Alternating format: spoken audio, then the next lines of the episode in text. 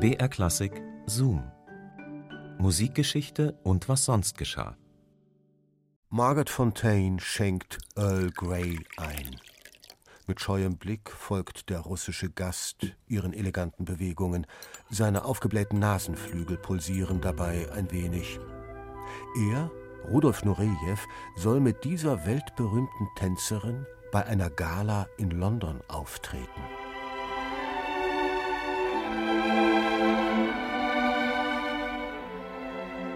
Die Ballerina schlägt einen höflichen, aber warmherzigen Ton an. Sie kennt ihn ja schließlich nicht. Woher sollte sie den Jungspund auch kennen? Nurejew ist vor ein paar Stunden aus Leningrad angereist. Ohne einen Penny in der Tasche sitzt er in Dame Margats Londoner Salon und lässt sich von ihr bedienen. Was will Nurejew von ihr? Der Mann ist 19 Jahre jünger als sie. Soll sie, der britische Superstar, dem unbekannten Russen Tür und Tor in London öffnen? Das fragt sich Margot Fontaine, als Nurejew mit zitternder Hand fünf Stückchen Zucker in seine Teetasse gleiten lässt. Das Gespräch stockt. Nurejews Englisch ist alles andere als perfekt. Und trotzdem, irgendwie spüren beide, dass sie zueinander passen werden. Nach einer knappen Stunde muss sie los. Die Pflicht ruft die gesellschaftliche, nicht die kulturelle. Nurejew bleibt verdutzt zurück im Haus des Diplomaten Tito Arias, dem Ehemann von Margaret Fontaine, der zurzeit in Panama weilt und dort seinen Leidenschaften frönt: Frauen, politisieren und spielen.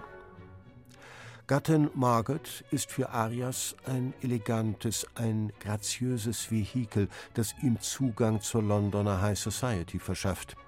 Am allerwichtigsten aber, die Ballerina ist sein Goldesel.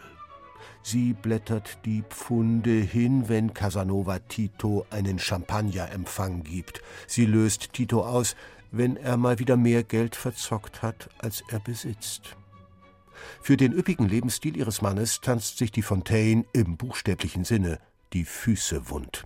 Und das sogar noch, als er bei einem Attentat so schwer verletzt wird, dass er im Rollstuhl sitzen muss.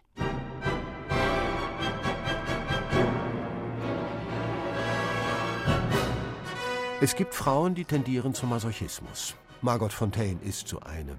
Die Veranlagung zeigt sich bereits als kleines Mädchen unter den Fittichen einer unterbeschäftigten Mutter und eines karrieresüchtigen Vaters, der die kleine Familie zwischen England und China pendeln lässt, wird Margot zur Tänzerin getrimmt. Dankbar nimmt sie die strenge, bis an die Grenzen der Belastbarkeit gehende Disziplin des klassischen Balletttrainings an. Sie dehnt sich, dreht sich, plagt sich mit auffallender Ernsthaftigkeit und mit dem Ziel, ihren Körper zu beherrschen.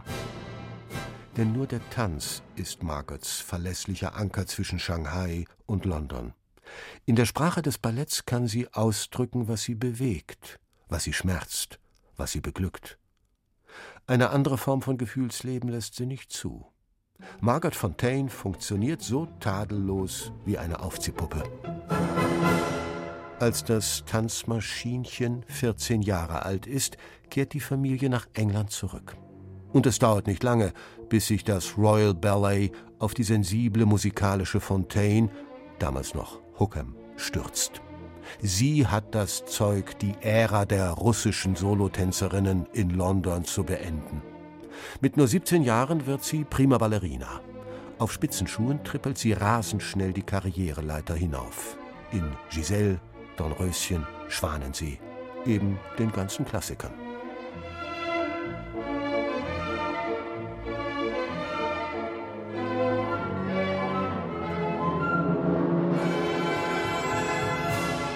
Die Fontaine wird stilprägend für das Royal Ballet.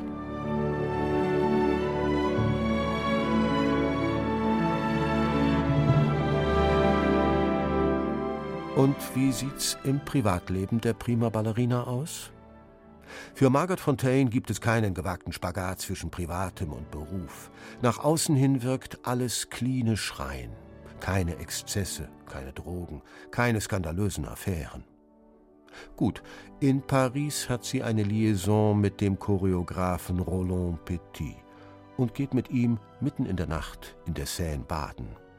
Und dann ist da noch eine jahrelange Affäre mit einem Familienvater, bis der sie für eine jüngere abserviert. Die Fontaine quittiert das Ende mit einem wohlerzogenen Lächeln. Sie erwähnt den Mann nicht einmal in ihrer Autobiografie. An ihr haftet etwas Selbstbeherrschtes, etwas viktorianisch-puritanisches, was die Engländer abgöttisch lieben. Zum Glück hat sie diese Vorschusslorbeeren, denn nach der Heirat mit dem Rechtsanwalt, Diplomaten und Träumer Tito Arias prangt ihr Name einige Male auf der Titelseite der Klatschblätter. Der größte Skandal, in den die Fontaine verwickelt ist, endet für die Ballerina im Gefängnis. Mit Hilfe von Fidel Castro will Tito Arias die Regierung in Panama stürzen.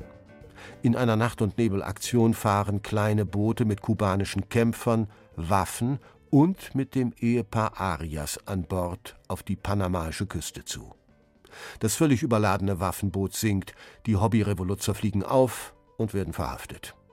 Alle landen hinter Schloss und Riegel, auch Margot Fontaine. Die Briten jedoch lösen ihre Prima-Ballerina selbstverständlich aus. Und sie tut in Interviews mit strahlendem Lächeln und charmantem Kopfschütteln kund, dass sie von nichts eine Ahnung hatte. Schwamm drüber. Die Fontaine tanzt eine in ihrer Unschuld betörende Giselle. Und alles ist wieder im Lot. Die Briten können verzeihen.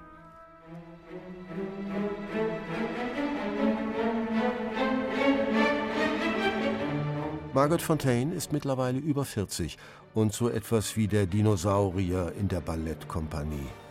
Eigentlich plant sie aufzuhören. Sie fühlt sich unbeweglich wie ein Fossil, mag keine Prinzessinnen und Nymphen mehr mimen, braucht aber dringend das Geld. Und dann schneit wie aus heiterem Himmel dieser Rudolf Nurejew in ihr Leben. Mit einer starken Tasse Earl Grey fängt alles an. Das Traumpaar der Ballettgeschichte wird geboren. Dass die beiden weitaus mehr verbindet als die berührend sinnlichen Love Stories, die sie auf der Bühne darstellen, weiß jeder. Und doch spricht keiner darüber.